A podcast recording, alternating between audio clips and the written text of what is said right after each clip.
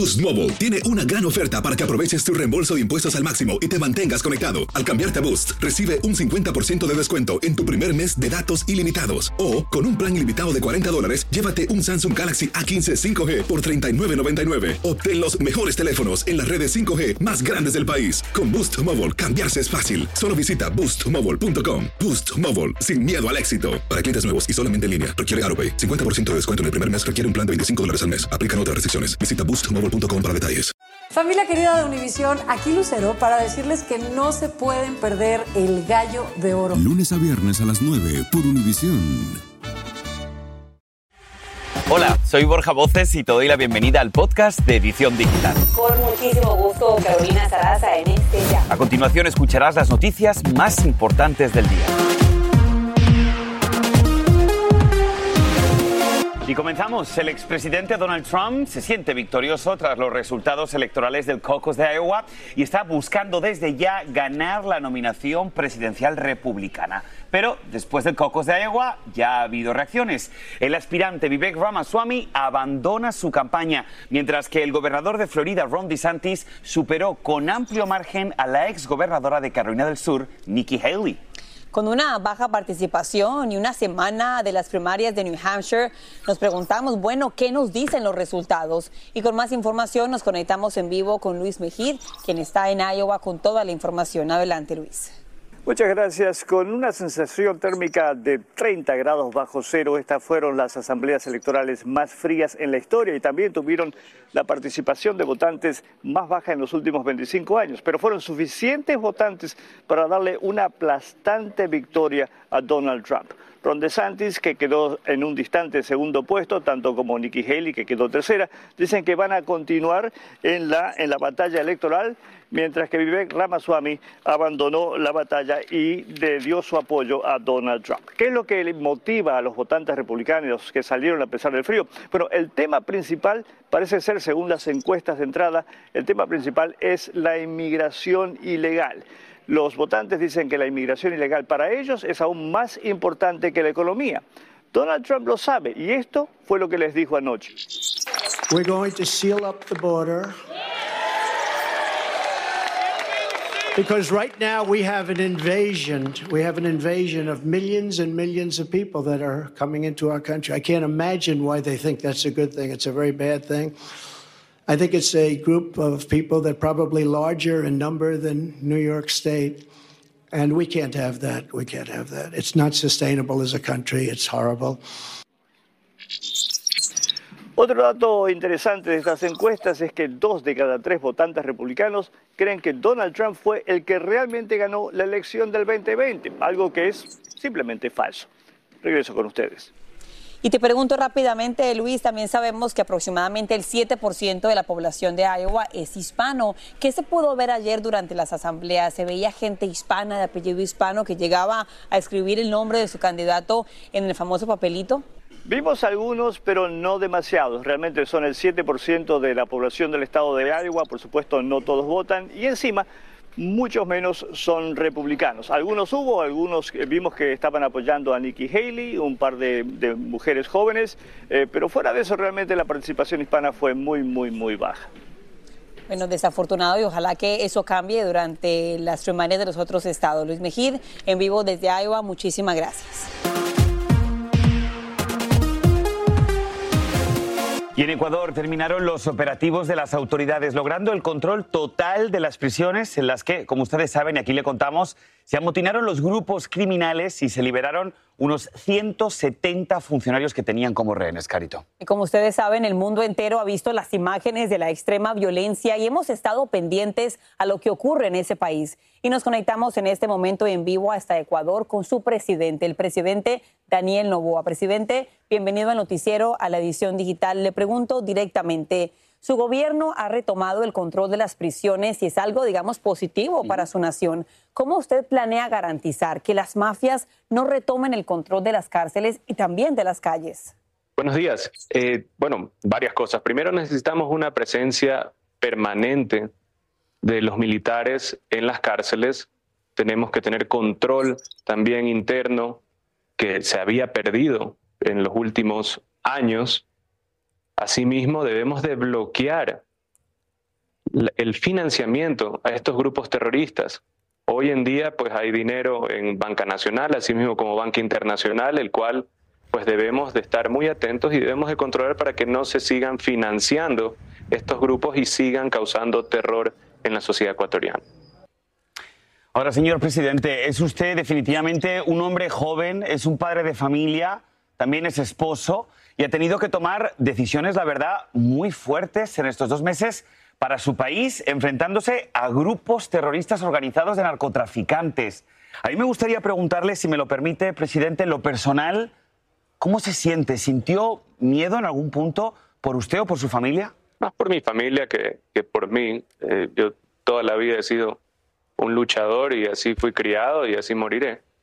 Pero sí me preocupa niños pequeños, me preocupa mi esposa.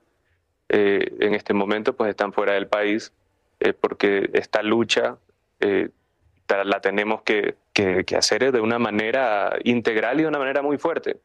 Y debemos de tener también a nuestras familias a salvo estaría tal vez la opción sobre la mesa de hablar con el presidente de Estados Unidos, Joe Biden, para que otorgue algún tipo de amparo a los ecuatorianos que se vean obligados de huir de su país? Eh, por supuesto, es algo que ya lo hemos hablado eh, con los Estados Unidos por medio del embajador. Estamos en contacto directo con la Secretaría de Estado de los Estados Unidos y es importante que entiendan que esto es un problema global. Esto no es un problema solo en el Ecuador la droga que sale del Ecuador, estos grupos narcoterroristas terminan, pues, en su mayoría en Estados Unidos o en Europa. Entonces necesitamos ayuda de los países donde son el destino del producto para tener seguridad aquí interna, porque lo que más le afecta a la población es la violencia que trae el narcoterrorismo. Y ojalá, presidente Novoa, que usted consiga cambiar la cara de Ecuador ante el mundo, porque bien leíamos los reportes que se considera uno de los países más violentos en América Latina y ojalá, Borja, que eso también termine. Así es, queremos agradecerle, presidente Novoa, que haya estado con nosotros aquí en la edición digital. Gracias por su tiempo y solamente nos queda desearle muchísima suerte. Muchas gracias.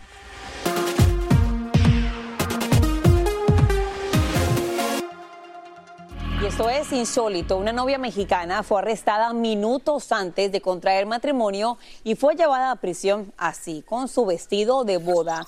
La mujer, que solamente fue identificada como Nancy N., estaría involucrada junto a su novio en la extorsión de comerciantes. Su futuro esposo, él logró escapar. Ambos estarían vinculados al grupo criminal Familia Michoacana. Ahí tienen su fotografía.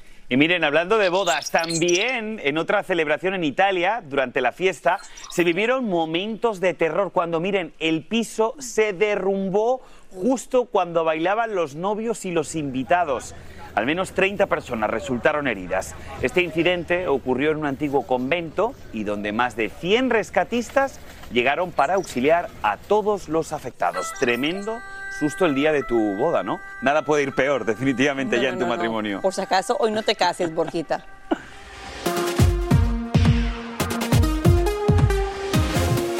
Vamos con otras noticias que acaparan titulares en lo que debes saber hasta ahora. Comenzamos.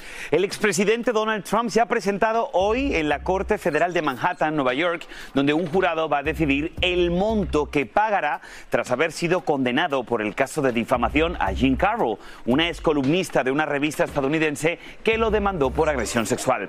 Carroll, quien exige un pago de 10 millones de dólares por daños y perjuicios, alegó que Trump la violó en una tienda por departamentos en los años 90 y luego la difamó negando lo ocurrido.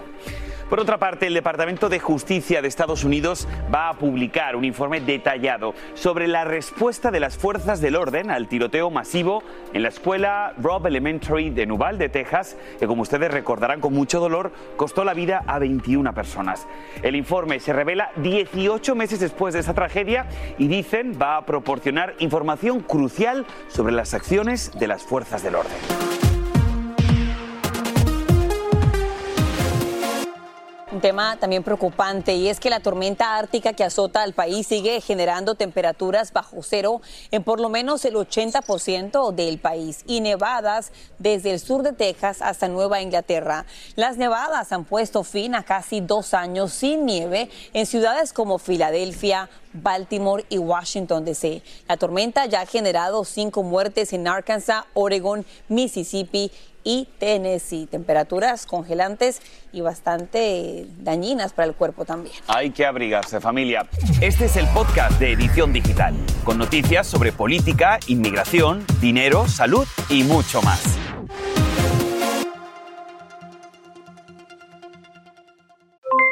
Aloha, mamá.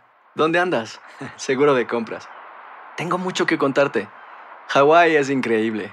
He estado de un lado a otro con mi unidad. Todos son súper talentosos.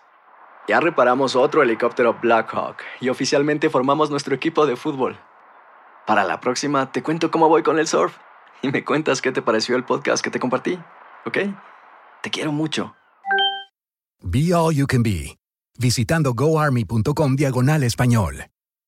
Dicen que traigo la suerte a todo el que está a mi lado. Y esa es mi mala fortuna. Basada en el clásico de Juan Rulfo, llega Univisión, El Gallo de Oro. Supongamos que la caponera puede inclinar la suerte a quien ella quiera. ¿Estás tardando en conquistarla? Con Lucero, José Ron y Plutarco Asa. Este gallo me está cambiando la vida. En una historia legendaria de amor y azar. No trates de cambiarme, no lo vas a lograr. El Gallo de Oro, lunes a viernes a las 9 por Univisión. Y ahora regresamos con el podcast de Edición Digital con las principales noticias del día.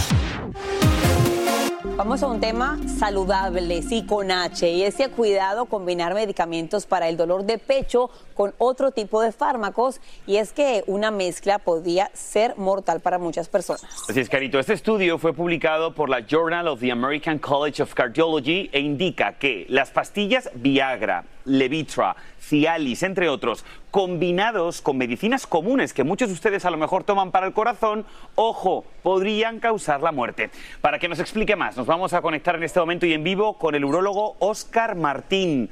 Oscar, muchísimas gracias por estar con nosotros aquí en la edición digital. Cuéntenos, por favor, este titular. ¿Por qué la mezcla de fármacos para la disfunción eréctil y las pastillas usadas comúnmente para el dolor de pecho pueden ser mortales? Bueno, muchísimas gracias a todos por la invitación y a toda la comunidad de la parte digital.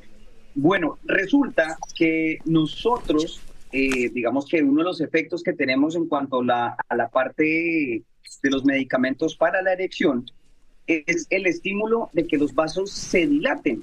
Y en el momento en que los vasos se dilatan, llega mayor sangre y genera una mejor erección. Ahora, ¿qué pasa? Los nitratos son medicamentos para los pacientes que los vasos del corazón están obstruidos.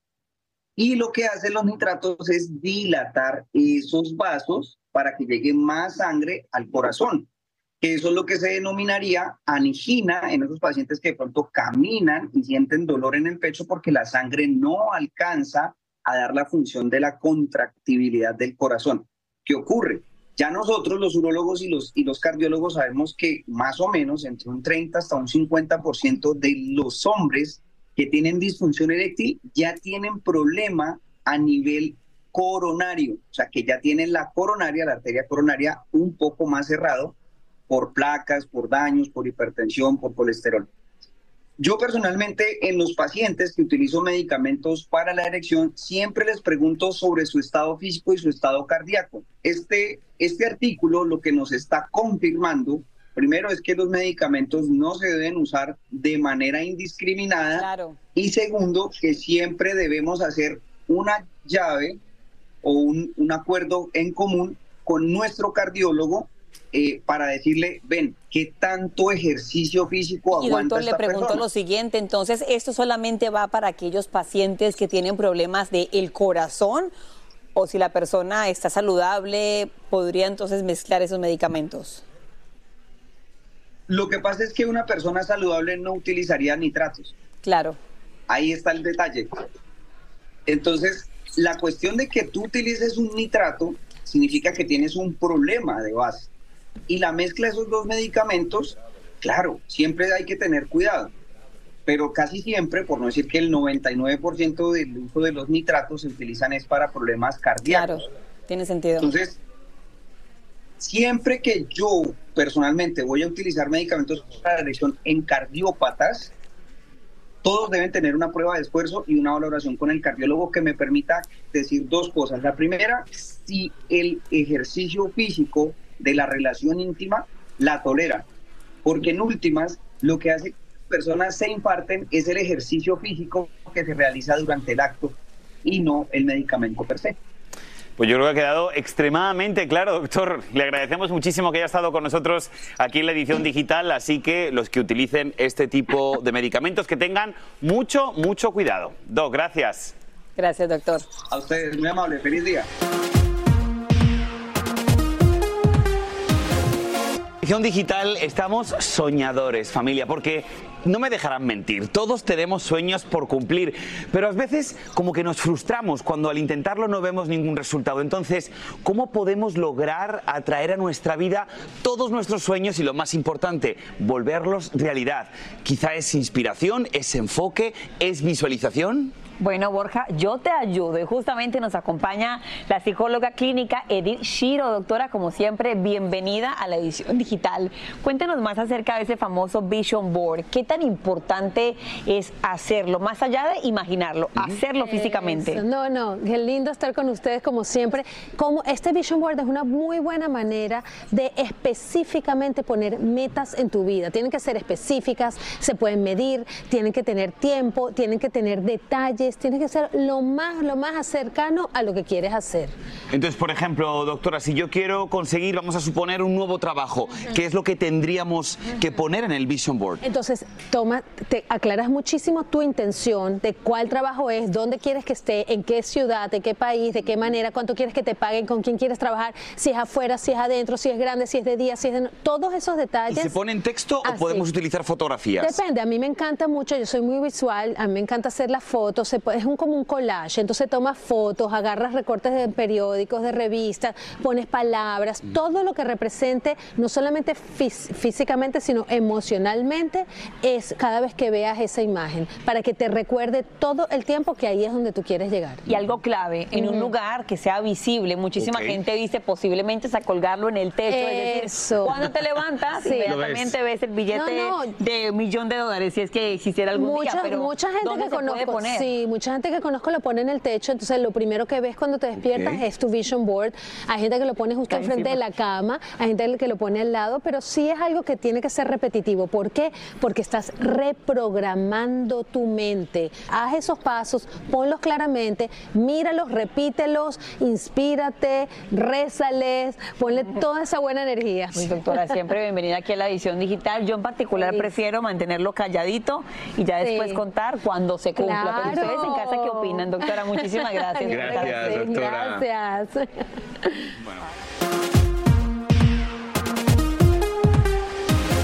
Y les hago una pregunta. Cuando van a comprar en una tienda, por ejemplo, un supermercado, Borja, y te pregunto a ti directamente, ¿tú haces la fila o tú te vas directamente al autoservicio? No, yo a mí no. Con lo que me gusta hablar, yo hago la fila, eh, hablo con la señora que me atiende, ¿De quién es la me fila? cuenta su vida, le cuento la mía. sí. Pues bueno, es que todo eso podría estar cambiando muy pronto, ¿no? Así es, vamos a pasar con Andrea León que nos dice por qué hay muchos supermercados en el país que piensan que traen muchos más eh, percances que beneficios. Vamos contigo, Andrea. Las cajas de autopago que grandes minoristas han puesto a disposición de los consumidores para evitar las largas filas estarían en peligro de dejar de existir. Las tiendas vieron la oportunidad de reducir la contratación de personal y ofrecer más opciones de pago a sus clientes, pero a pesar de que las cajas de autopago están cumpliendo con sus objetivos, se han incrementado algunos problemas que ponen en riesgo su continuidad. Una investigación señala que la tasa de robo en este tipo de cajeros de autoservicio sería hasta cuatro veces mayor que en las cajas registradoras operadas por empleados. Otro problema es cuando los clientes se equivocan al marcar frutas y verduras, al no identificar correctamente algún tipo específico de producto, lo que provoca malos cobros y la necesidad de que un empleado intervenga. De igual manera, las compras de bebidas alcohólicas son problemáticas, pues los empleados tienen que verificar la edad de los clientes, es decir, doble trabajo. Y ante esta situación, grandes minoristas como Walmart y Costco estarían reconsiderando el uso de estos cajeros de autopago, ya que esta tecnología además es muy costosa para ellos y de todas maneras siguen necesitando la presencia de un empleado para resolver estos problemas que se suelen generar. Aparentemente en este caso, chicos, esta tecnología o la tecnología en general no ha podido reemplazar por completo a las personas. Seguimos siendo necesarias. Ah, qué bueno.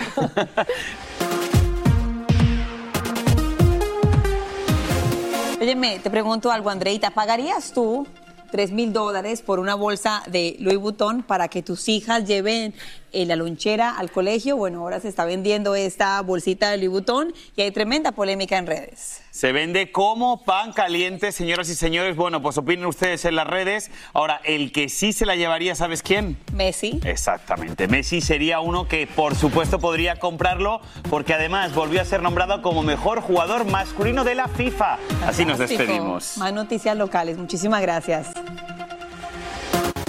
Y así termina el episodio de hoy del podcast de Edición Digital. Síguenos en las redes sociales de Noticiero Univisión Edición Digital y déjanos tus comentarios. Como siempre, muchas gracias por escucharnos.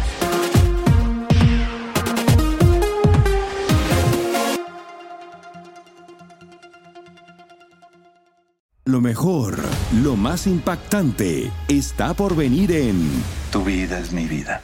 De lunes a viernes a las 8 por Univisión.